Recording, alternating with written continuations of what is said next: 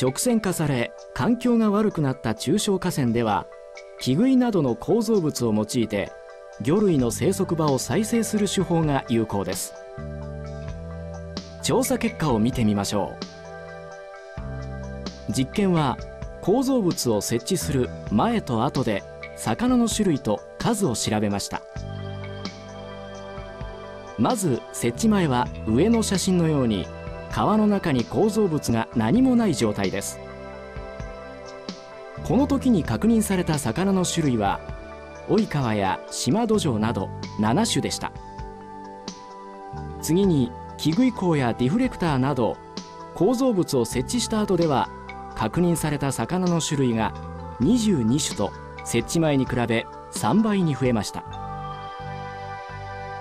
このように構造物の設置は生息場所の再生に一定の効果を見ることができます。